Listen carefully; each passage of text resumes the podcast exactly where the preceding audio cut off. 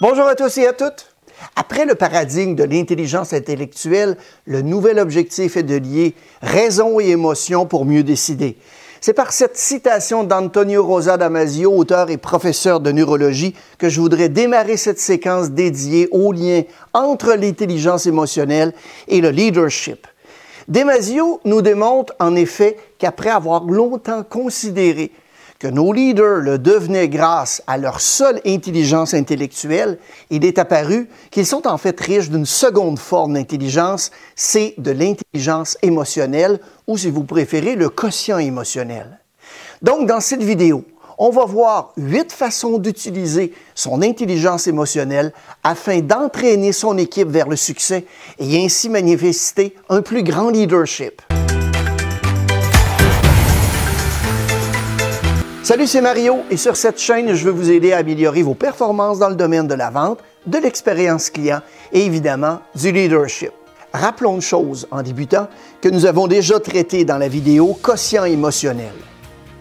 Une étude menée par Talent Smart a révélé que 90% des personnes les plus performantes ont un quotient émotionnel élevé. Le QE étant responsable de 58% de vos performances professionnelles. C'est vrai aussi pour vous qui voulez ou qui occupez déjà un rôle de leader.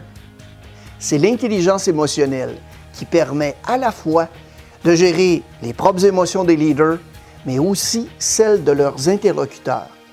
Or, ces facultés leur permettent d'avoir un impact direct sur l'environnement de travail dans lequel ils évoluent.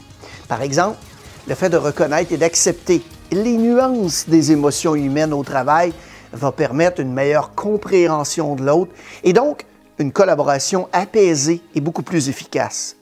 Pour un manager, ces qualités vont être précieuses pour unifier son équipe. Un manager peut tenter d'asseoir son leadership sur l'autorité. Celui qui use de son intelligence émotionnelle va entraîner avec lui son équipe vers le succès. Premièrement, d'abord, il sait booster la créativité de ses équipes. Le leader qui jouit d'un bon quotient émotionnel est créatif car il s'est puisé dans son imagination pour innover et s'adapter à toutes les situations. Il sait reconnaître les opportunités lorsqu'elles se présentent. Il fait preuve d'initiative. Il agit aussi et persévère jusqu'à obtenir des changements décisifs. Il apprend à contourner les contraintes et les obstacles.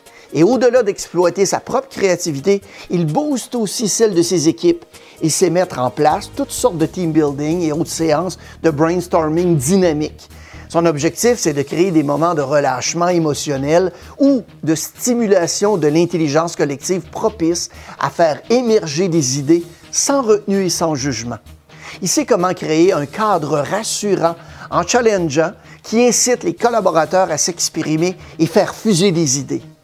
C'est tout le contraste d'un leader autoritaire qui, en générant la crainte, bloque plutôt les initiatives et les pulsions créatives de ses collaborateurs et collaboratrices parce qu'il crée de l'engagement de ses collaborateurs grâce à un management bienveillant et empathique. Un manager qui distille empathie et bienveillance noue des relations plus solides et durables avec ses équipes. Il va créer ainsi un climat beaucoup plus serein qui va favoriser l'engagement.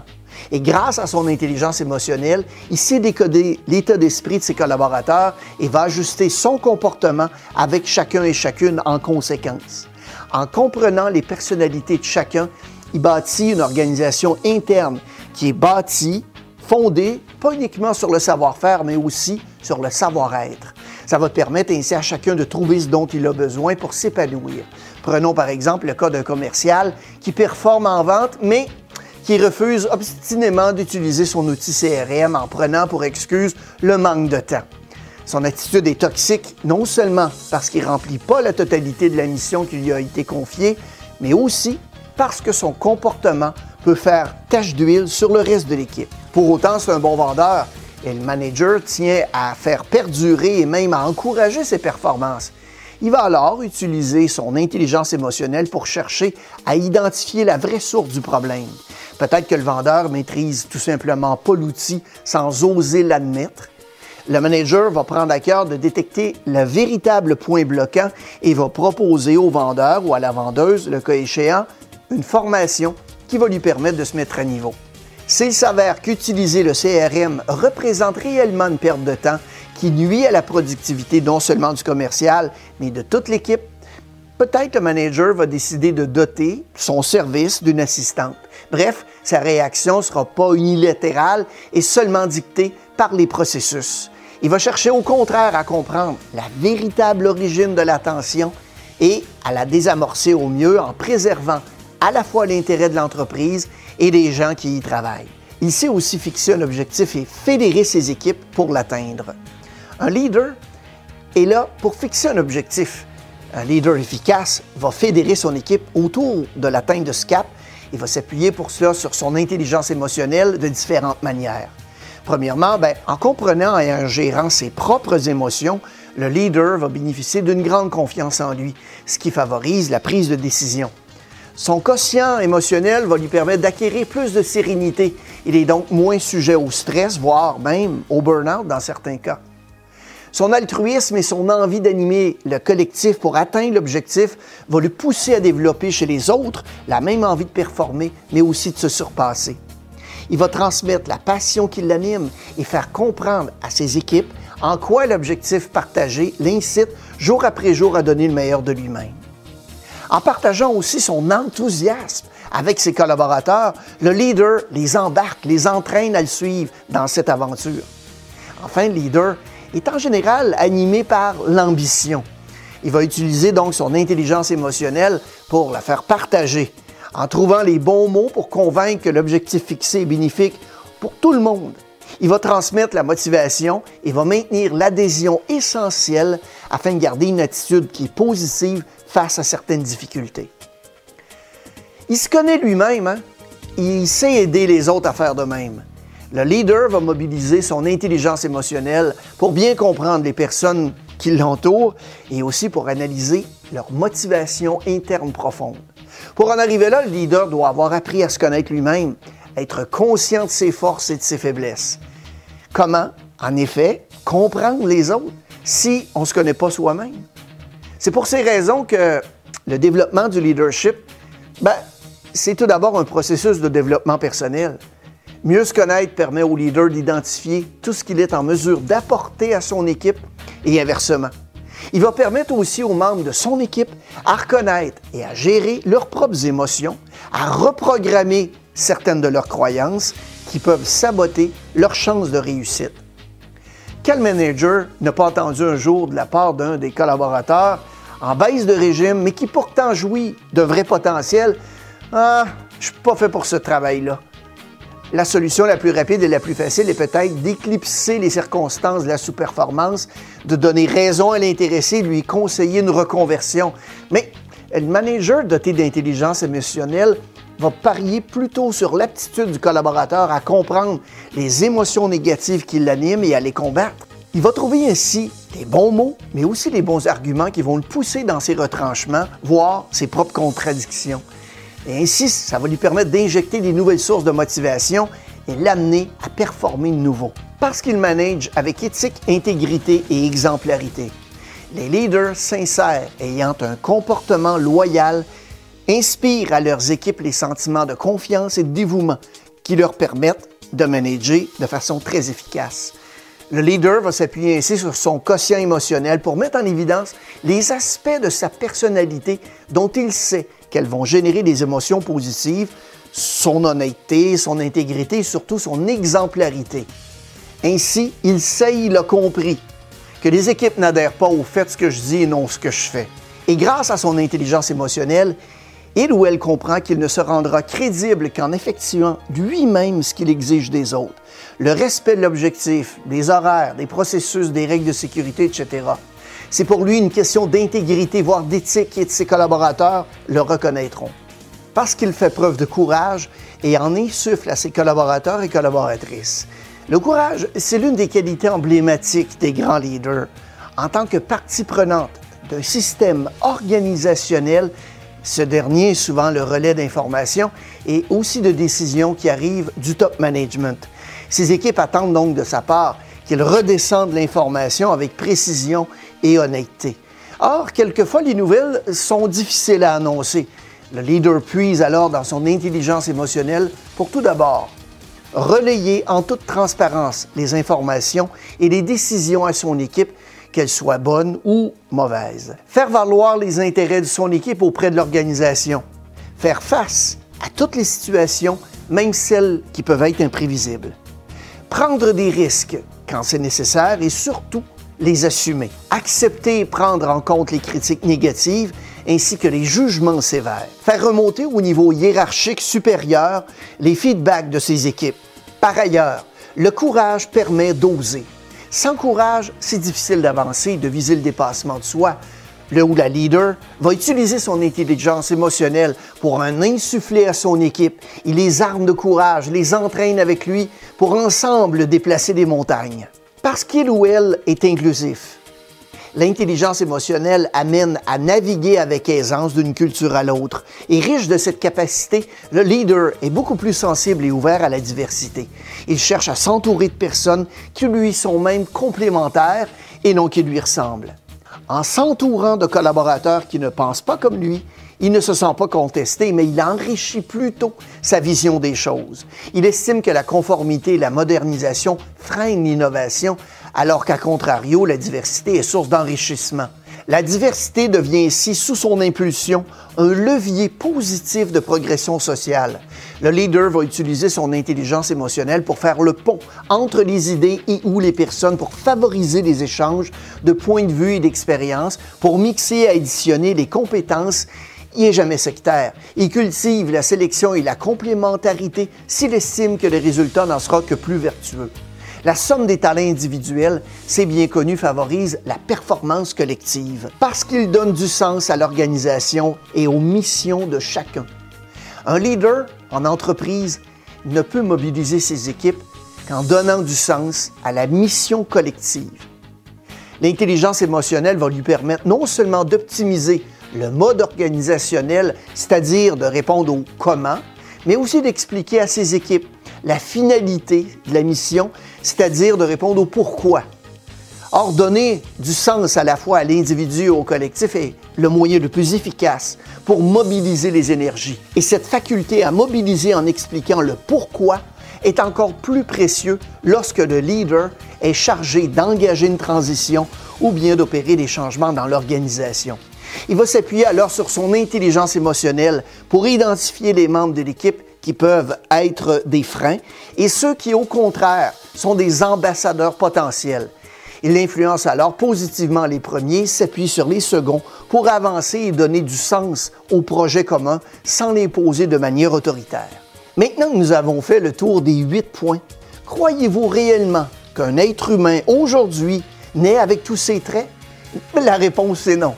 Chacun d'entre nous a la capacité d'élever son jeu, car vous connaissez maintenant les meilleures pratiques des leaders à haute intelligence émotionnelle. D'ailleurs, il vous est possible de faire ressortir le meilleur de vos collaborateurs en utilisant cette intelligence émotionnelle. Vous savez qu'en tant que manager ou chef d'équipe, vous devez donner à vos collaborateurs et collaboratrices le feedback dont ils ont besoin pour les aider à mieux performer. Trop souvent, on a tendance à sous-estimer l'importance d'offrir un feedback aux collaborateurs. La doctoresse Elizabeth Hurlock a mené une étude qui visait à vérifier ce qui se produirait si les élèves de la classe de mathématiques de quatrième et de sixième année recevaient différents types de feedback sur leur travail. Hurlock voulait savoir s'il était plus efficace de les louanger, de les critiquer ou bien de les ignorer. Les résultats de l'étude allaient être déterminés par le nombre de problèmes mathématiques que chaque étudiant résoudrait deux, trois, quatre et cinq jours plus tard. Alors, les élèves du premier groupe étaient identifiés par leur nom et louangés devant la classe pour leur bon travail. Les élèves du deuxième groupe étaient également identifiés par leur nom devant le groupe, mais se faisaient critiquer pour leur mauvais travail. Et ceux du troisième groupe, pour leur part, étaient complètement ignorés bien qu'ils étaient présents lorsque les autres se faisaient louanger ou bien réprimander. D'après vous, qui a obtenu les meilleurs résultats? Les élèves qui appartenaient au groupe louangé et critiqué firent mieux le deuxième jour. Ensuite, leur rendement a changé du tout au tout. Les élèves qui se faisaient critiquer ont enregistré une chute importante dans leurs résultats de test et les troisième et quatrième jours, ils en étaient venus à rejoindre les rangs de ceux qu'on avait complètement ignorés. Les élèves qui furent louangés ont enregistré après le deuxième jour une importante amélioration qui s'est maintenue jusqu'à la fin de l'étude. Le cinquième jour de cette expérience, le groupe ayant été louangé démontrait sans équivoque un meilleur rendement que les autres groupes soumis à l'étude. Voici l'amélioration d'ensemble enregistrée par chacun des groupes. Louangé 71, critiqué 19 et ignoré 5. Vous constatez donc, comme moi, que l'absence de tout feedback n'améliore en rien la performance d'un individu ou d'un groupe de personnes. La réponse simple, donner du feedback. Mais parfois, c'est pas le feedback qu'ils veulent entendre. Alors, comment on fait pour passer un message de manière à ce que la personne l'interprète comme utile et non comme nuisible? L'intelligence émotionnelle peut être utile. Pour transmettre efficacement un feedback, vous devez apprendre à connaître vos collaborateurs et collaboratrices, leurs forces, leurs faiblesses, leur motivation interne, leur style de communication, en réalisant que ce qui fonctionne pour une personne fonctionnera pas nécessairement pour toutes. L'intelligence émotionnelle va vous aider à adapter votre approche à chacun de vos collaborateurs. Kate Alloy est experte en management et elle souligne que les gestionnaires qui adoptent une approche unique du feedback qu'ils donnent va priver le personnel d'un soutien critique de confiance et de développement professionnel ce qui va les exposer évidemment à un risque accru de départ. En revanche, le fait d'aborder chaque collaborateur et collaboratrice en tenant compte de ses propres compétences va les aider à reconnaître leurs propres valeurs ajoutées et à être plus réceptifs à un feedback futur. À quoi ça peut ressembler dans la vie réelle, dans la vie de tous les jours? Voici ce qu'un responsable doté d'une bonne intelligence émotionnelle peut envisager lorsqu'elle va traiter avec des employés dans quatre situations très différentes. Il y a tout d'abord le déclin constant. Ces employés semblent aller dans la mauvaise direction. Et en fait, c'est des gens qui ont du potentiel, mais comment on fait pour inverser la tendance? On va commencer par une conversation honnête. On va commencer par reconnaître que quelque chose a changé et qu'il y a un décalage. Demandez-leur ce qui se passe, puis écoutez. Vous n'avez pas à résoudre tous les problèmes vous-même, hein? mais vous devez les entendre. Et les entendre pour comprendre et les entendre pour aider à trouver une solution. Bien sûr, ce genre de solution prend du temps et plusieurs discussions. Et l'empathie va loin. Si vous pouvez les amener à s'ouvrir, trouver un moyen de vous rapprocher de leurs émotions et partager un moment où vous avez vécu une situation semblable.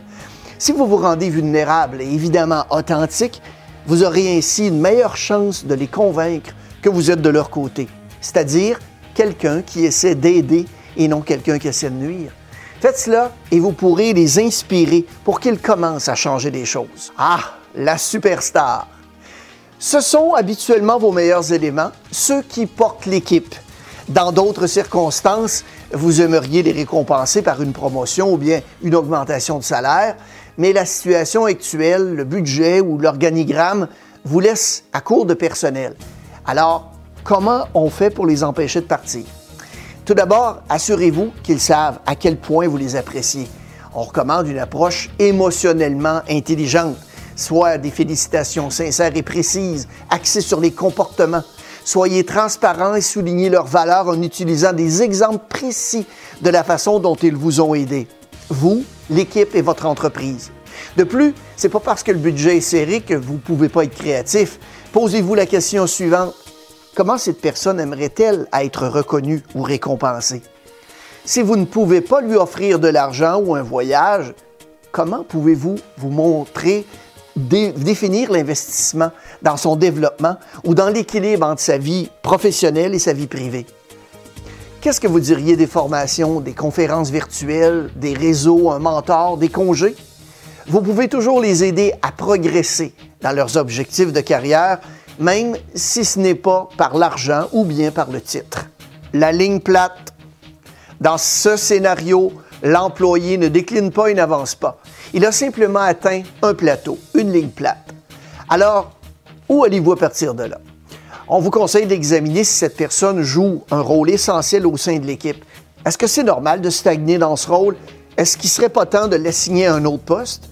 Vous pouvez vous ouvrir en proposant de parler de l'avenir et de ce que ça pourrait signifier pour cette personne. Essayez de déterminer si elle est frustrée par sa progression et soyez à l'écoute des indices concernant les domaines dans lesquels elle pourrait peut-être vouloir évoluer. C'est également important de réfléchir aux aspects positifs Il se peut qu'il ou qu'elle ne voit pas son propre progrès et soit donc pas inspiré à vouloir en faire plus. L'expert. Cet employé connaît son métier. En fait, il ou elle est probablement là depuis plus longtemps que vous êtes directeur ou directrice et parfois même plus longtemps que vous n'avez été vous-même dans l'entreprise. Vous les avez peut-être même laissés passer pour prendre votre poste actuel. Cette situation peut être gênante, surtout si cette personne résiste à vos conseils et devient plus facilement sur la défensive. Mais vous pouvez en fait utiliser cette situation à votre avantage. Positionnez-vous en tant qu'apprenant et tirez parti de son ancienneté dans votre stratégie pour assumer le rôle. Écoutez leur expérience et faites-leur des petites suggestions pour les mettre sur la même longueur d'onde. Lorsqu'ils verront un soutien dès le début, ils seront en mesure d'être plus confiants et moins sur la défensive. Et n'oubliez pas qu'il s'agit d'approches type conçues pour faire réfléchir les managers. Vos collaborateurs sont des humains avec des talents, des expériences, des intérêts, des perspectives et des motivations qui sont uniques. Ça s'accompagne évidemment de besoins et d'attentes qui sont différentes. Alors observez, écoutez, réfléchissez et soyez flexibles. Ce faisant, ça va permettre à l'intelligence émotionnelle d'orienter votre approche du feedback et aussi va vous aider, vous et vos collaborateurs, à devenir la meilleure version d'eux-mêmes. En terminant tout ça, ça me rappelle par exemple les collaborateurs d'une entreprise imprimant des chèques à qui on avait annoncé que la réglementation allait obliger des renavants à remplacer les chèques papier par une carte à puce. Ce sont ainsi plus de 100 postes d'imprimeurs et monteurs qui furent mis en danger. Le manager a réuni toute son équipe et plutôt qu'un long discours fataliste sur le thème de la nouvelle réglementation, il leur a vanté les bienfaits de la digitalisation et des opportunités qu'elle pouvait générer.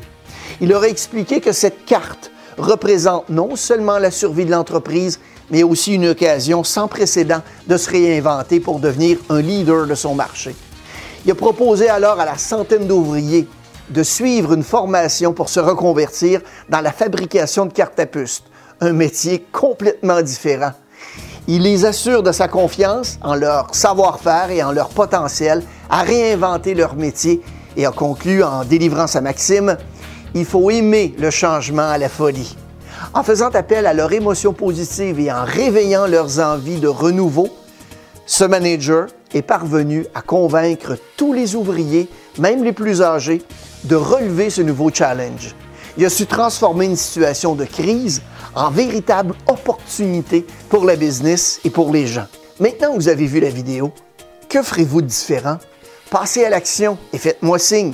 Merci d'avoir été à l'écoute.